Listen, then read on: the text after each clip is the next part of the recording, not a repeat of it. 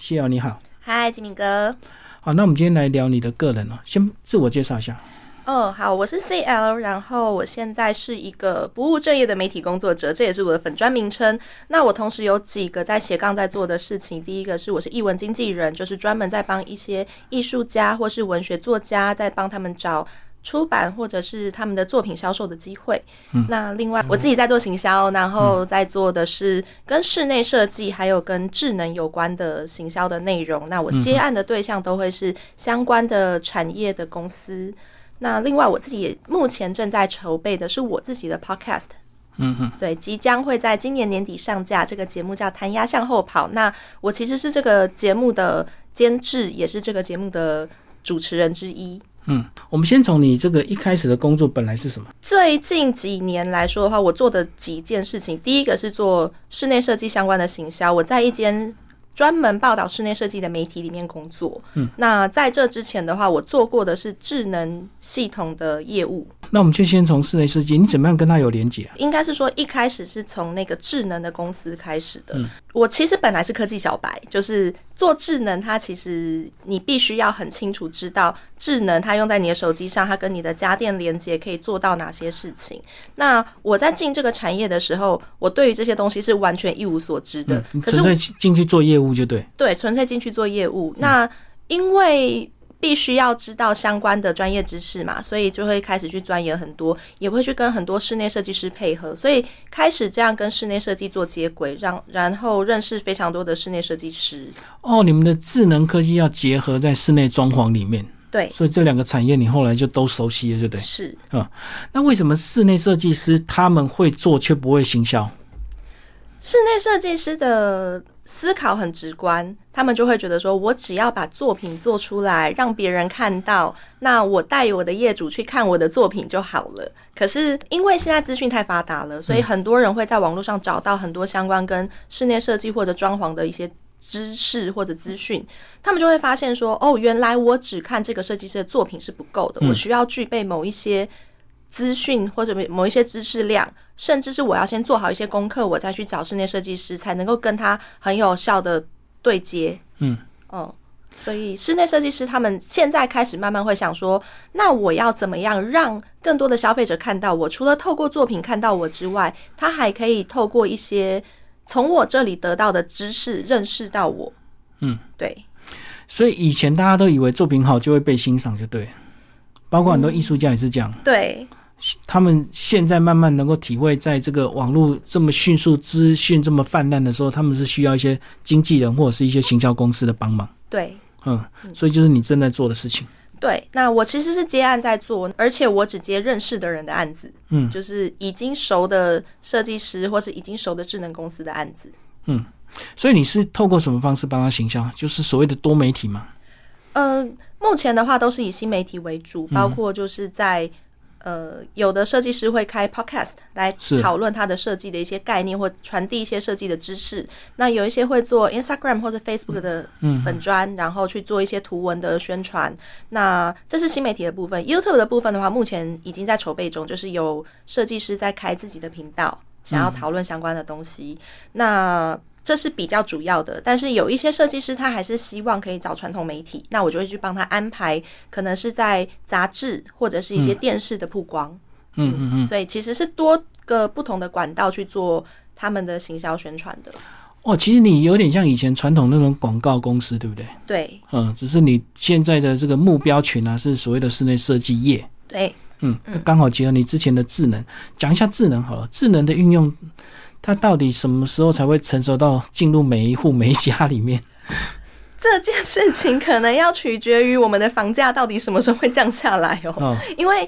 呃，智能的东西它现在在我们的房屋的架构里面并不是标准配备，嗯所以选哎很配就对。它是选配，甚至是很多建设公司它是不愿意自己把这个东西带进来，它会去。让业主、让屋主自己去找相关的东西的，所以如果说它要变到更普及的话，我必须要能够把这个东西纳入在房屋的成本里面。嗯可是其实大家都知道，台湾现在购物的成本这么高的状况下，如果我要再加进这个东西，可能很多屋主就不会愿意买单。嗯，那他就会更限缩这个发展。所以你讲说很多建商不愿意在盖好房子的时候就配进去，是因为成本以及后面后续的一些管理维护很麻烦，是不是？不见得是管理维护很麻烦，而是这个东西它在建制的那个过程，它本身就是一个成本。当建商他要购入这个成本，再把这个成本转嫁出去给消费者的时候，消费者就不会认为这是绝对必要的，那他就不一定会买。好，那接下来我们来讲艺文经济的部分，自己有从事一些艺术相关的一个工作。呃，我做的是音乐方面的表演，我自己是以前有一个爵士乐团，然后我是主唱，我也是钢琴手，然后。那时候有出国做一些表演，也在台湾接一些表演。那在台湾的话，是会在一些饭店的酒吧里面表演。嗯，哦，所以进入音乐领域，然后就熟悉这些艺文圈的人、音乐圈的人。对，那也因为这样子，开始认识到很多的像音乐家或者是艺术家。那这些音乐家或艺术家都有一个通病，就是他们也会觉得，诶，自己的作品很好，应该会被看见，可是他们没有一个很好的宣传的管道或行销的管道，甚至是说他们在面对到如果今天厂商业主来接洽的时候，他们连谈价格都不敢。嗯，对，那这时候就需要经纪人介入去做谈价格的动作。所以经纪人就要狠狠的 咬一口这样子吗？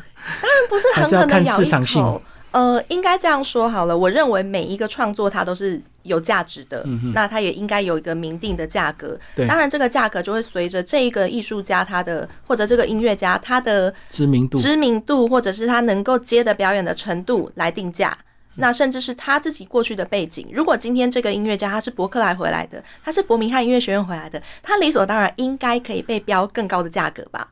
但是不知道为什么，尤其这件事情在台湾很严重的事情是，因为这是一个看不到的东西，嗯，它不是一个真正的商品。我们或许会愿意花高价去买黑胶唱片、买 CD，甚至买蓝光 DVD，嗯对可是我们不一定会愿意花高价去买这个表演。可是这个表演者他可以今天做出这样子精彩的表演，是基于他过去可能十年、二十年甚至三十年的努力跟他学习的东西。嗯对，所以我花的钱买的不是他这一个两个小时的表演，而是他过去三十年被培养累积出来的能力。嗯呃我们花的钱是这个，但是在台湾很不愿意在这件事情上开出一个我认为合理的价格。台湾很会凹啊，就顺便啊，就好像你会唱歌，你到某一个场合，人家就叫你唱一首，对他就认为顺便嘛，对，嗯，哦所以你也那常常会被凹嘛，因为你会弹琴， 我就会直接说啊，听我唱歌，听我弹琴是要花钱的。嗯，哦，我很敢讲啊。然后人家是不是脸就绿了，然后就 眼睛翻白，超不爽。嗯没办法，你如果不愿意花这个钱，我就不愿意做。就台湾太不尊重专业，对不对？嗯，比较缺乏那一种日本人说的职人感。嗯，我觉得那也是一个每一个专业工作者他在面对自己的工作的时候表现出来的态度。因为如果你今天就是觉得说，好啦，没关系，我就顺便给他凹一下，没关系吧，也许后面有别的机会，你就在这件事情让利了，那你就会越让越多。没完没了，对，嗯，呃，越凹越多。日本的职人感是什么？第一，他很尊重、尊敬自己的职业、自己的专业。这些职人他不见得真的是在呃学历背景那么高的，但是他们可能在过往的经历跟他对于自己专业的投注的程度是非常非常高的。他很尊重自己在投入这件事情的心力，所以他很坚持在自己的专业领域里面，他必须要有一定的质感、一定的高度，他做出来的东西必须要有品质。嗯，对。就举例来说好了，像如果你今天叫我说，哦，我现在突然在这边唱一首歌，不，我没有准备好啊，那就是我不尊重我的专业啦。是啊，对，如果我今天随时随地就是都在这个地方随便就就来哼个两句、弹个琴什么的，那我也不是不尊重这一个场域，因为是它就是一个表演。既然是一个表演，它应该要被准备好。嗯，对，这是一个我觉得在台湾很关键的，就是表演工作者他们自己如果没有在这件事情先给自己立下那个规则，那你就会一直被凹。嗯然后当整个市场大家都被凹的时候，大家就都不尊重这个专业了。那你是怎么样走到今天这个这么多媒体的一个身份呢、啊因为你早期一开始，应该每个人的职场一开始都有所谓的正职嘛，嗯，对。那你是什么时间点才突然跳出来做所谓的斜杠工作者？呃，明确来说，应该是二零二零年，就是疫情最严重的这一年。哦，那也才去年、欸、对，但是其实在这之前，我都有在做相关的事情，都有在兼职，兼啊对不对，职在做。对，嗯就是我在上班的时候，我也在兼职做这些东西。然后真的正式把所有的工作辞掉，是去年的呃二月的时候，嗯去年那个时候，因为我的父亲他罹患了帕金森氏症，嗯然后去年是他开始病情急转直下的时候，所以他状况是失智吗？呃，那个时候他已经开始有明明显的失智的症状，嗯然后会开始有一些，譬如说时间错乱啊，嗯他可能看着明明外面天很暗，他以为现在是晚上，他要睡觉是这一类的状况，而且他还有行为能力，可是他对于很多事情的判断会失准，所以嗯他可能会在很多他的行动上做出一些不是那么的嗯失窃的，这样更危险哎、对，所以我那时候就是辞职，然后决就定为了在家，然照后顾他。照顾他，对啊，因为如果没有行为能力，至少不会出去闯祸。对。对，哦，所以他那时候是人还可以到处乱跑，可是他会判断对，错误。他已经很多判断失准了，所以很危险呐、就譬如说，他可能会在呃礼拜三的下午突然跟你说，我现在要去教会哦，我爸爸是牧师，嗯他会呃在这之前他状身体状况好的时候，他都会在教会讲道。嗯，哦，那那时间错乱，对他时间错乱了，那这就是一个危险性。嗯对，然后他必须要在呃有人照顾的状况下，他才能够正常的进食、正常的行动。哦、那在这之前，我都是，譬如说他去教会讲道，我就是叫计程车去，计程车进，计程车出，这样子，所以不太会有危险。可是当他已经对这些判断失准的时候，他会在奇怪的时间点跟你说：“我要吃饭，我要去哪里？我今天是不是要看医生？都错乱。对，完全错乱了。所嗯以为了这样子，我那时候其实是辞掉了之前的工作，然后我也推掉了本来有一个日本的工作的邀约，嗯，然后就留在家里照顾他。但是因为我是我们家唯一的经济来源，我还是要有收入嘛，嗯嗯，所以我就开始。把我身边手上可以用的所有资源整合起来，就盘点资源。对我就会发现，诶，我原来这一块做的很不错，而且其实这一块当时本来就已经超过我的正职收入了。是对，嗯你在粉专有发文啊？你好像就是大概是去年的时候，你爸爸后来有状况嘛？哦，对，后来爸爸在你去跟年他好年像有很多爱恨情仇，对不 对？他是不是每个人跟都有吧，我就不相信谁都是天生就是生下来就完全父慈子孝的啊。他对你是不是有点过度期待，还是期待跟你的自己后来的发展有点偏差？他不是很开心。我觉得是我们身处在不同的年代，所以我们对于人生的规划，或者是对于很多生活上的一些小细节，是完全不一样的概念。嗯，他是民国二十七年出生，那个年代还在打八年抗战，日老本兵就对了呃，他不是老兵，他是台湾土生土长的人。 ，OK，嗯，当时台湾是日本的日治时期对日对治时期，他们接受的教育是那一种很规矩、很严谨的。嗯包括就算后来呃日本人离开台湾，国民政府来台湾之后，他们接受的教育都还是非常严谨的，在很多的规范下被限制住的。嗯，那对他的那个年代而言，他会认为第一个女生你只要呃把自己整理的干干净净，然后要乖巧听话顺嗯从，然后可以嫁人，他觉得女生最大的成就就是这个嫁人生小孩。嗯，那第二个是你好好念书，然后你有一个稳当的工作，对，最好是公职。嗯，对，不要看起来太飘忽不定的那一种工作内容是最好的，这是他的价值观。你什么时候开始跟他有冲突啊？从小啊，从小就有吗？一一小应小时候你应该一开始也是很乖巧啊，听他的话、啊，应该是到了国高中才会有一些自己的想法吧？我觉得这要归功于我妈妈，我妈妈很早就开始让我长出自自由意志。嗯，对，他在教育我这件事情花了非常多的心思，包括呃，从很早就开始教我练字，教我认字，然后教我弹琴。哦，我弹琴是开始是启蒙是妈妈、嗯对，然后他开始很早就给我一些目前看起来是很符合这个时代，甚至可能比这个时代走在更前面的观念的。嗯，所以他会希望我长成的是一个跟他截然不同的一个女性。嗯，我妈妈就是一个也是很传统的女性嘛，然后哦，对她希望我跟她长得不一样。他有受到压迫、压抑，就对他希望你能够自 由的走出自己的路，然后刚好又这一点又冲突到你爸爸，对，没错。嗯嗯，嗯所以呃，我大概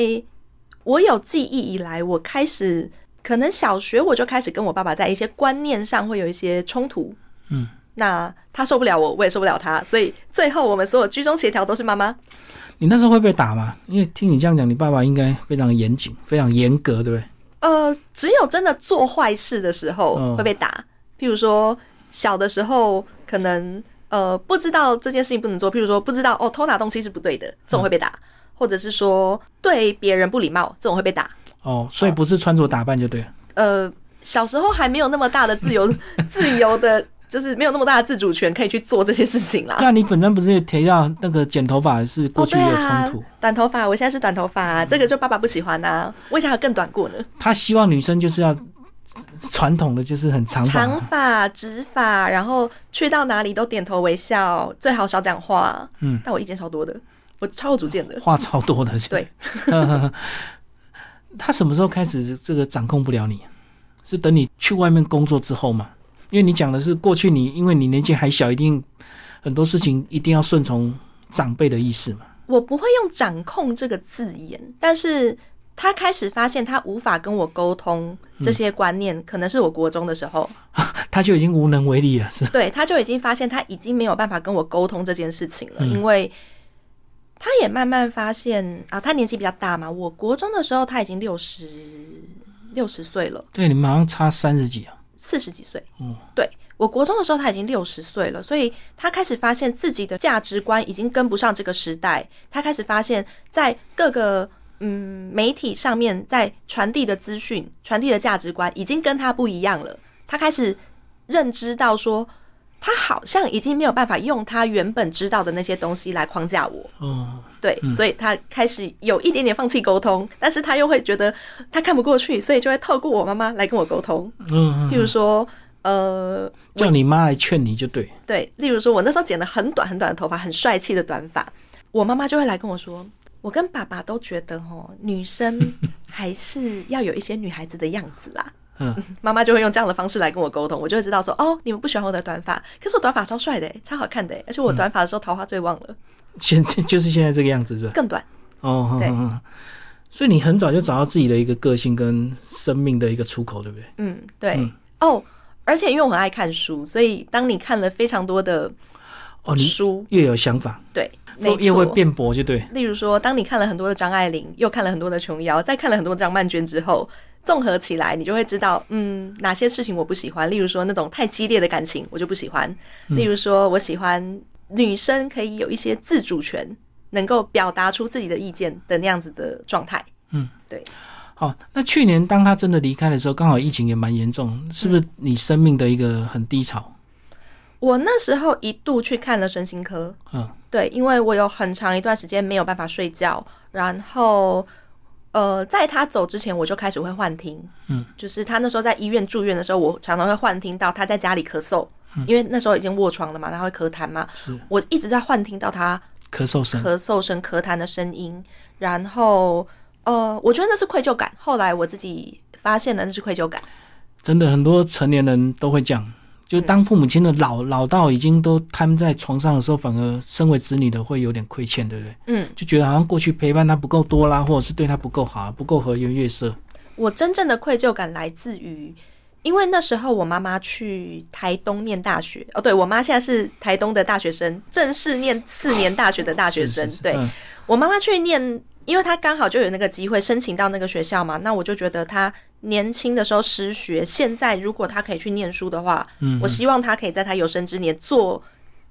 至少在她的余生都可以为她自己嗯嗯，而活，不要一直都为了我们。那他去念书，我们家只有我一个小孩。那我如果同时又要工作，我没有办法那么长时间照顾爸爸的话，我把他送去长照中心可能是最理想的。对，可是就在他去长照中心的一个礼拜之后，他开始呃因为呛咳，所以并发肺炎。嗯，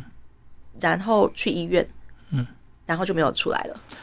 所以你是这样愧疚感，就对。对我如果我到现在他走了已经一年了，我到现在都会想，如果那时候我真的就把所有的工作放下，专心在家照顾他，是不是他可以再活久一点？到现在想到这件事情都还会很难过，跟我甚至现在听到救护车声音我都会害怕很，敏因感为嗯，对，就是可是很多那时事候太情年纪到了，本来就一定会发生了、啊即使我们真的抛下工作，然后全心全意的照顾，只是让他延后而已啊。是，嗯，嗯，换个角度来想了，我爸爸走的时候已经八十三岁了，算很长寿了啦。是啊而且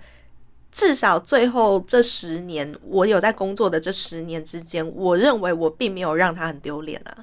所以你工作还是有点成就，对不对？他应该在我有的看领在眼里吧？在我的领域应该算是吧，至少在以智能的业界来说的话，嗯呃，讲出我的本名，大家应该都会知道我是谁，因为这个业界的女生业务很少，而且嗯这个业界懂专业的女性又更少。大部分男生，因为他还是要懂一点科技、电脑的背景原理。对对，不对，工程的原理或者是软体编辑的原理，你有听到你爸爸后面这几年有赞美过你吗？因为我知嗯道，也许男生都会很压抑啊，不太想要表面。对跟你说，我爸最好笑的事情，他所有的称赞我都只有在外 表，就是有一年我很胖，然后呃，在智能的公司的时候，有一年我变超胖，压力太大了，就暴吃就对，暴吃，我说胖到我才一百六十公分，胖到六十公斤，解压力、，对，然后我爸爸就会说，他会透过我妈妈来 说传话，女生吼还是要稍微纤细一点，才会比较有男生喜欢。嗯，但是在这之前，他对我的评价都会是，就是我变胖之前，他对我的评价都是，哦，你这样穿好好看，好瘦，看起来很修长嗯这一类的、这一类的评价。对，我他哦赞美你外表，哦，对，男生很直观的，就是只会从女性的外表去称赞，我觉得这是一个很明显的直男的行为，嗯，但。用在自己爸爸身上，我觉得那是可接受的。但如果今天是路人随便的、奇怪的网络上认识到的男生，我就会觉得你哪位？对哦，你从小就对自己外表有信心吗？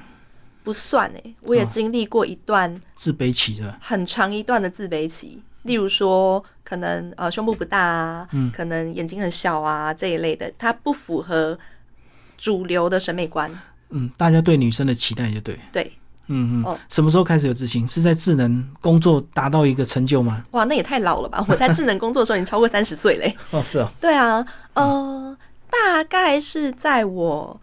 开始做表演之后，开始学会怎么样打扮自己的时候，哦，学得会到掌声是不是？不只是得到掌声，而是因为你要做表演，你要化妆，你会开始真的认真的去观察自己身上有什么优点。嗯嗯然后开始知道，原来我的优势、我的优点不不用完全只靠外表来展现出来，嗯，甚至是有很多时候是由内而外的，所谓相由心生嗯，。哦，气气质啊，对，嗯嗯嗯嗯，包括穿着打扮也可以有一些因为自己个人的特色去做一些特别的安排，也对。对，嗯嗯。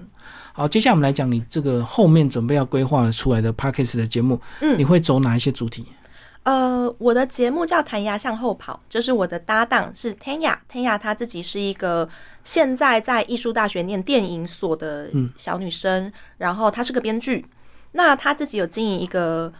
电影的账号，在在讲影评的。那我会找她合作，是因为小女生很可爱，而且我在这个年纪的时候也接收到很多的前辈们的指教跟引导，然后我得到了很多前辈们的资源。是那这个小女生呢，很聪明，口条很好，声音好听，然后个性很善良。我觉得那是那是一个在现在我觉得很难得的一个特质，对，很善良，很单纯。有像你以前的你吗？我自认为我到现在都还是蛮善良的啦。 至于单纯这件事情，我尽量保持单纯，所以我把所有事情都简单化。嗯，对，不要让我的生活有太多复杂的事情。那我很喜欢这个小女生她展现出来的一个特质，我希望我可以让她这样的特质被更多人看到。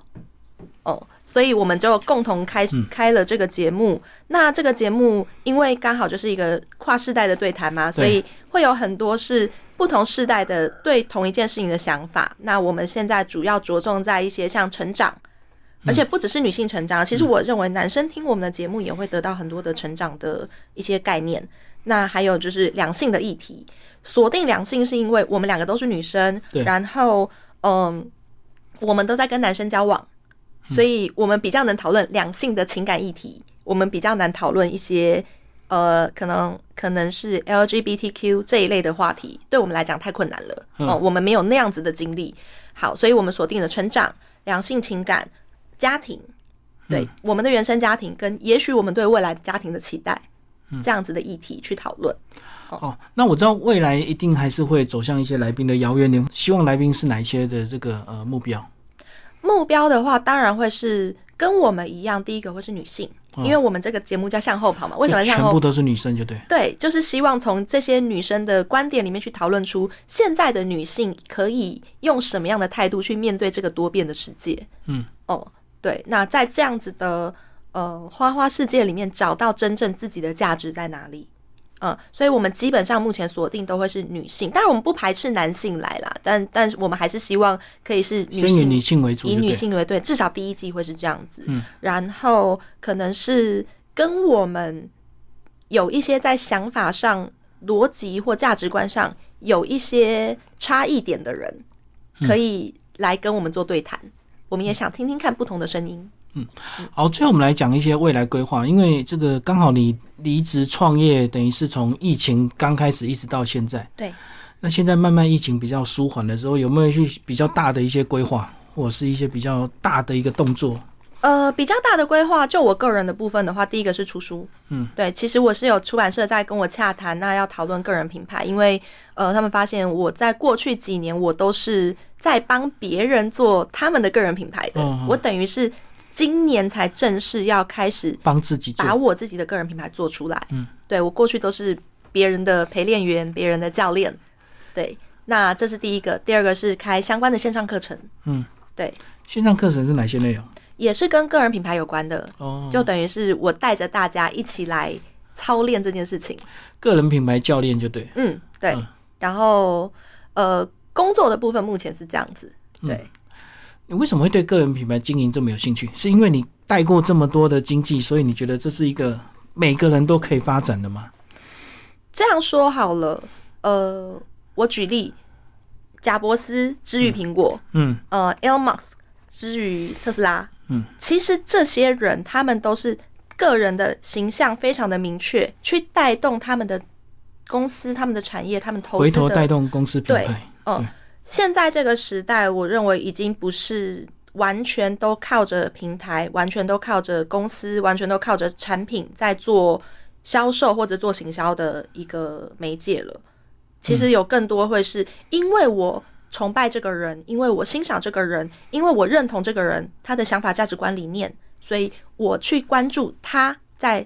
操作的东西。所以个人品牌这件事情应该要被凸显出来。我知道对很多人很需要，可是有些人他会觉得我就是公司的小螺丝钉，我就每天做好我分内的事情，